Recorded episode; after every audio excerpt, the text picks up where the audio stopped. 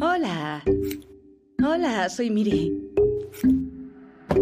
Mierda. Tu vida post-prisión está yendo muy bien. ¿Y los cuchillos? Creo que tu madre los ha guardado. Maldita puta. Todo el mundo en este pueblo me odia. Joder, todos merecen una segunda oportunidad, incluso los asesinos. estoy lista para pasar página. Back to Life. Estreno el jueves 22 de octubre en Cosmo. Hola a todos y bienvenidos a Razones para Ver, el formato de fuera de series en el que recomendamos alguna serie que viene y que nos apetece que le deis una oportunidad y de la que vamos a hablar un ratito, pero sin spoiler. Así que os podéis quedar, no tengáis preocupación de que la vamos a destripar, porque de lo que se trata es de eso, que, que tengáis ganas de ver la serie, os demos las razones para que os pique esa curiosidad. Hoy vamos a hablar de una serie que se llama Back to Life, pero antes de presentaros la serie voy a dar paso a, a introduciros a mi compañera de hoy, que es Maricho Lazábal. Muy buenas, Álvaro, muy buenas por, por guiarnos y por invitarme a hablar de Back to Life. ¿Qué te ha gustado o no? Así, un, un sí o un no. Sí, a mí me ha gustado. Lo que pasa que eh, yo tengo que reconocer que el humor inglés me gusta mucho y que la prota me gusta bastante. O sea que había números, pero es que me parece una serie entretenida. Pues antes de meternos en faena, os comentamos que es una serie eh, coproducida por Showtime y BBC, que aquí nos llega este, este mismo jueves, hoy de hecho, eh, a Cosmo, que ha pasado previamente por Filming, pero que ahora va a tener esa emisión lineal en Cosmo. Hoy empieza jueves 22 con doble episodio y cada jueves eh, nos darán dos episodios nuevos hasta completar la temporada, que son seis capítulos de media hora, es cortita, se ve genial. Y que, bueno, aparte de, esa emisión lineal en Cosmo, eh, las plataformas en las que está incluida eh, Cosmo, pues también la podremos encontrar en, en, su servicio bajo demanda. Así que si todavía no habéis visto la serie, pues esta es una nueva oportunidad para hacerlo, porque como decimos, es una serie eh, bastante interesante sobre una chica que vuelve al pueblo, pero no es la típica serie de chica que vuelve al pueblo. Marichu, cuéntanos un poquito de su premisa. Pues su premisa mm, es, muy poco optimista, mm, planteado así, pero recordad que es humor inglés. Eh, básicamente es una chiquilla que vuelve a casa 18 años después y vuelve de la prisión porque ha sido condenada por algo que se va destripando y que nos van mostrando poco a poco. Y volver a casa para ella significa volver a ver a sus padres, pero volver a un pueblo muy pequeño en donde nadie ha olvidado su delito. Entonces, básicamente hay una serie de personas que son nuevas, ajenas al pueblo ajenas al pueblo tradicional, en las que podrá rehacer su vida, pero mmm, es explicar cómo funcionan las segundas oportunidades y cómo una persona, pues, mmm, bueno, pase lo que haya pasado por, por lo que fue condenada en la cárcel, pues merece una segunda oportunidad o lo tiene complicado para una segunda oportunidad.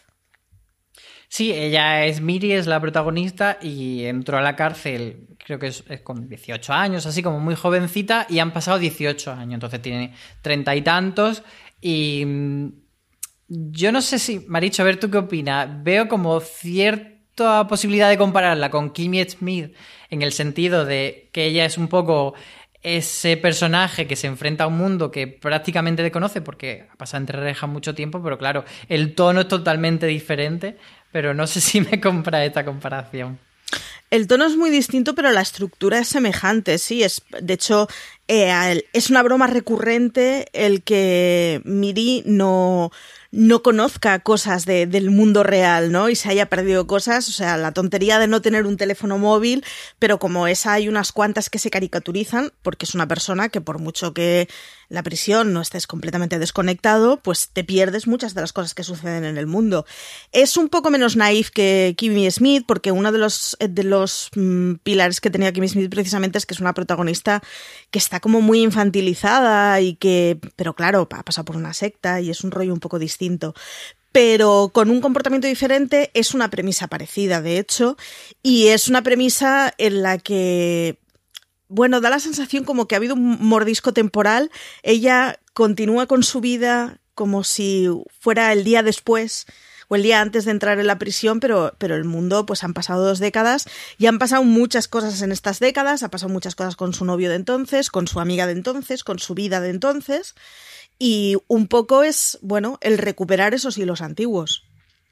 Sí, mencionaba todos estos personajes, a mí también me interesa mucho la relación de ella con sus padres que bueno, pues no vamos a contar mm, cómo son todas las tramas con todos los personajes, pero yo creo que es uno de los puntos fuertes de la serie.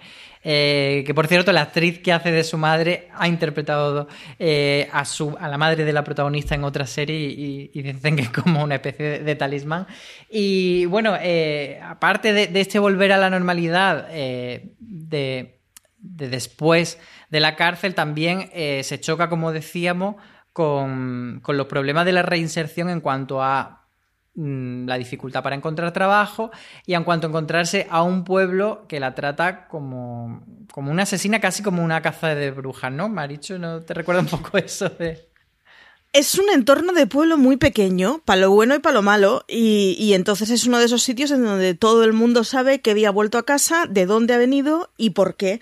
De hecho, nosotros no lo sabemos, quiero decir, nos irán destapando poco a poco qué es lo que sucedió para acabar en la prisión. Pero, pero claro, es que es un pueblo muy pequeño y muy endogámico, en donde todo el mundo se cuenta las cosas y, la válvula de escape que tiene al final, pues es su jefe que es un señor que no es del pueblo, su vecino que es un señor que no es del pueblo, porque son los que no tienen los prejuicios asentados.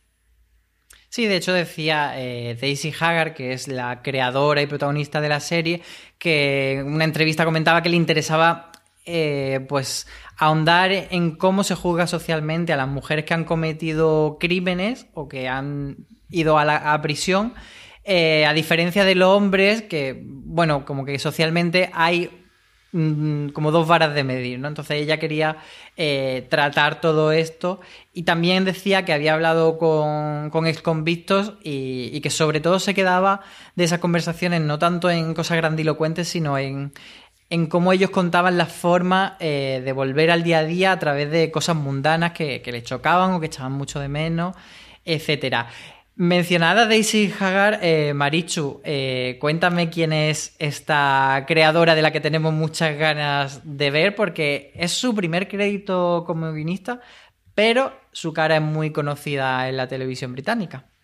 Sí, es una señora a la que vimos en episodes, de hecho, que hemos oído en Hilda, es la voz de la madre, y que hemos visto hace nada en Bendita Paciencia, que es una serie que está bastante bien con Martin Freeman. Así que es una de esas caras que a lo tonto, a lo tonto no, no acabas de ubicar, no acabas de conocer el nombre, pero todos en algún momento nos hemos acabado cruzando con ella en, algún momento de nuestra vida. Y a, mí la verdad es que es una actriz que me gusta mucho.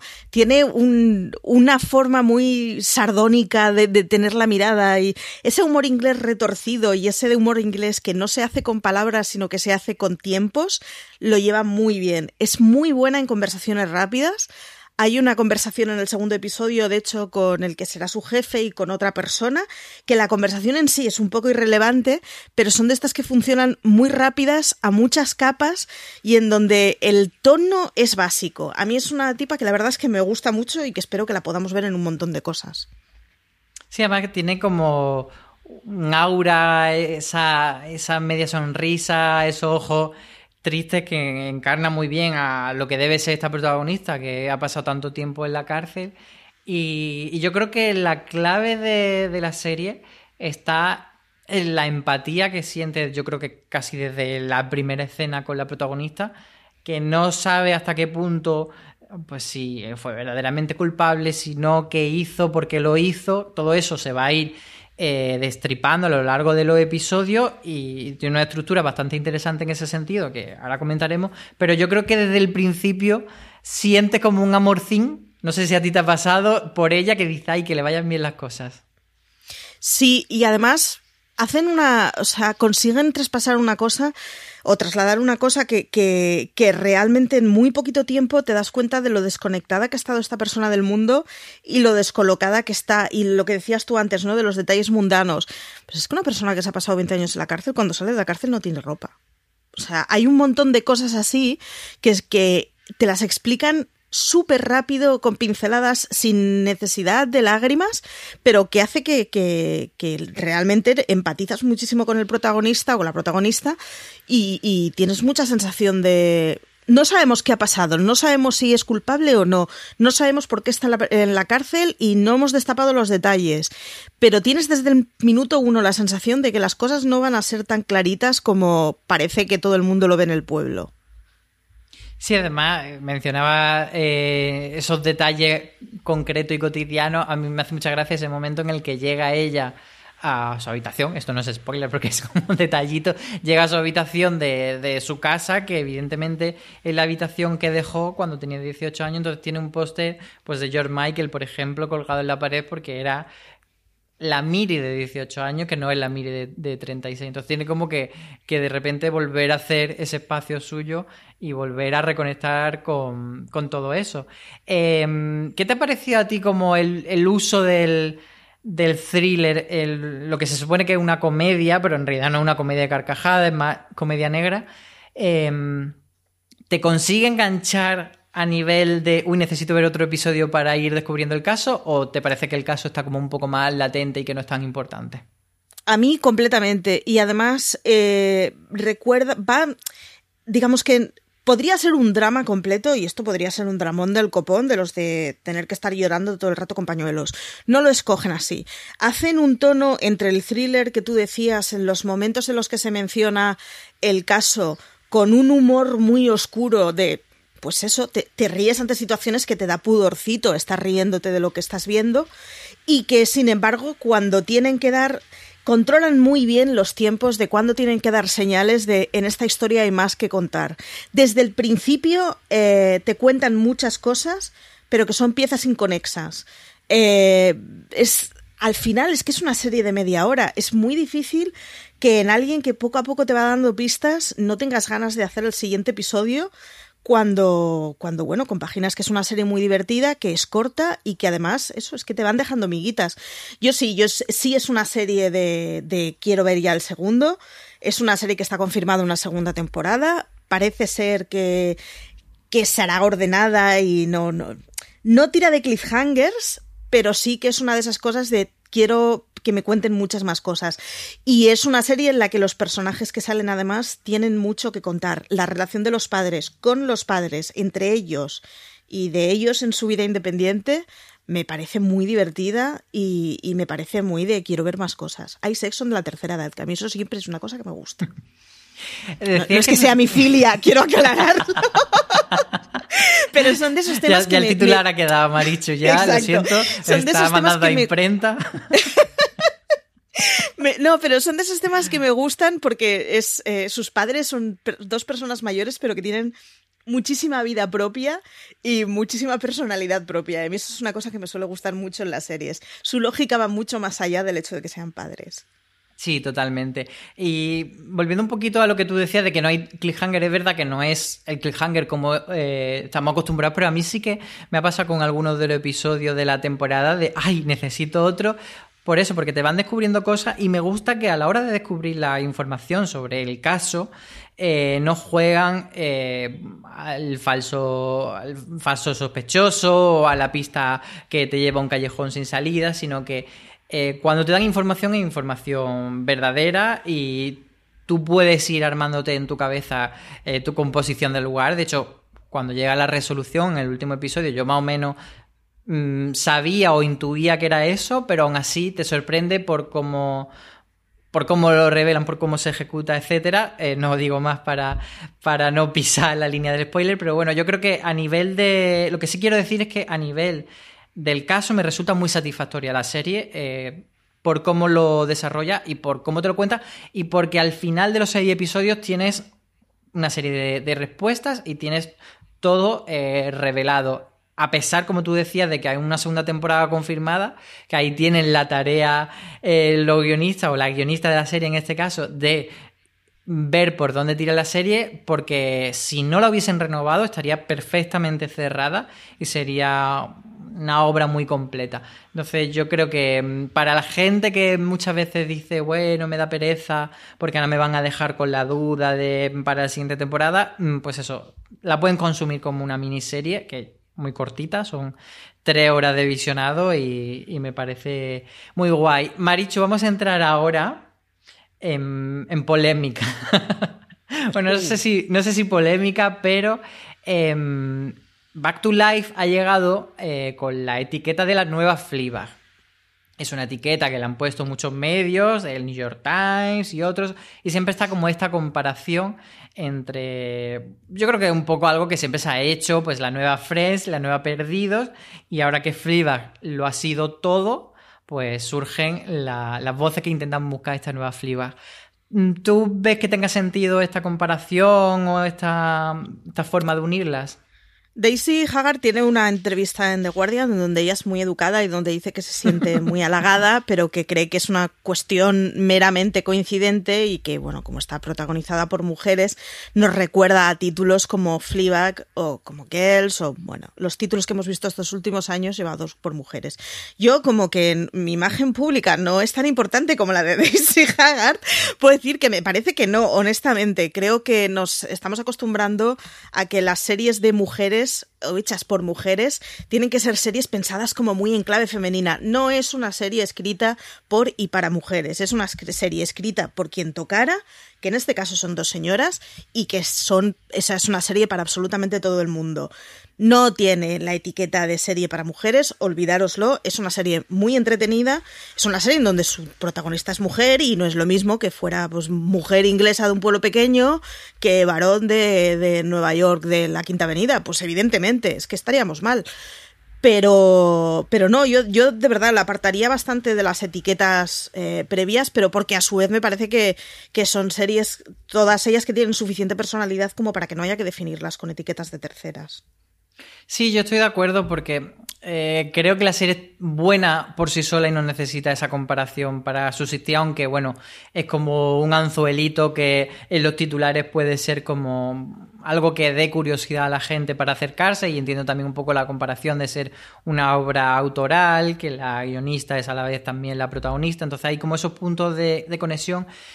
Y en tono la veo diferente, pero sí que creo que Back to Life hace un poco lo que Fleabag hacía uniendo mm, comedia con drama, que de repente creías que te ibas a reír y luego te daban una puñalada en el corazón y decías, madre mía, ¿dónde no ha metido? Pues yo creo que esa unión la hace Back to Life eh, entre el thriller clásico y, y, la comedia dramática. Entonces, por ahí le puedo ver un poco el, el punto de unión, pero como tú decías, al final eh, buscarle un poco los tres pies al gato y unir porque son también series de mujeres, etcétera. Entonces, eh, yo me quedaría con eso. Que, que, que, bueno, que lo podemos decir lo de la nueva Fleabag, pero que, yo creo que a veces puede ser un poco contraproducente porque la gente tenga una expectativa de otra cosa o de una cosa demasiado parecida. Eh, dicho esto, Maricho, no sé si te queda algo por decir de Back to Life, algo por lo que creas que la gente debe verla. No, que tiene secundarios muy chulos, su jefe es maravilloso, o sea, mm, de verdad, es, es un tipo muy divertido. En general, eh, la serie tiene, no hay personajes que sean prescindibles, todos tienen su lógica, la protagonista está increíble. Y a mí es que me ha gustado mucho, para qué engañarnos, pero es que yo soy presa cautiva de las comedias inglesas de humor negro. Así que si os gustan cualquiera de estas etiquetas, yo creo que os gustará. Es muy ligera, es una serie que se ve, pues eso, en tres noches, en tres pases de una hora. O sea que es mientras cenamos o mientras mm, mm acabamos el día, nos podemos ver dos episodios de Back to Life. Se ve muy fácil. Y, es que es, es, una mezcla entre divertida y que enganche. Si es que lo tiene todo. Y es agradable, fíjate, cuando has mencionado tú lo de, lo de verla durante la cena, creo que a pesar de que tiene un trasfondo dramático tiene cositas duras, es bastante agradable y, tiene ese punto de cuando no te apetece ver algo como muy intenso o tal, yo creo que tiene, eh, a pesar de ser autoral y de ser muy buena, eh, bueno, pues eso te hace como sentir bien, tiene como buenas intenciones. Y, ya está, yo creo que, lo hemos dicho todo porque además creo que, que Back to Life es una serie de la que es un poco difícil hablar sin spoiler porque la, la, trama, al ser una serie tan cortita y que tiene esos secretos que no queremos desvelar, pues bueno, eh, era complicado eh, contársela a la gente y animarle a verla, pero yo creo que, que merece la pena como, como bueno, pues eso, recordaros que, que la podéis ver en Cosmo eh, a partir de esta noche, hoy jueves 22, a las 10 de la noche estrenan un doble episodio y en las dos siguientes semanas, los dos siguientes jueves, tendremos otras dos raciones y que estará también disponible bajo demanda. Así que ahí está la oportunidad. Muchas gracias, Marichu, por acompañarme. Nada, muchas gracias a ti. Recordaros que si queréis leer alguna cosa más de la serie, tenemos un artículo en la web de cuando la pandemia que rescatamos un montón de series, así que esta es una de aquellas que se rescataban. Y nada, disfrutadla mucho cuando la veáis. Pues con eso nos quedamos. Muchas gracias a todos por escucharnos y nos seguiremos oyendo, hablando y escuchando por aquí. Un beso. Hola. Hola, soy Miri. Mierda. Tu vida post-prisión está yendo muy bien. ¿Y los cuchillos? Creo que tu madre los ha guardado. Maldita puta. Todo el mundo en este pueblo me odia. Joder. Todos merecen una segunda oportunidad. Incluso los asesinos. estoy lista para pasar página. Back to Life. Estreno el jueves 22 de octubre en Cosmo.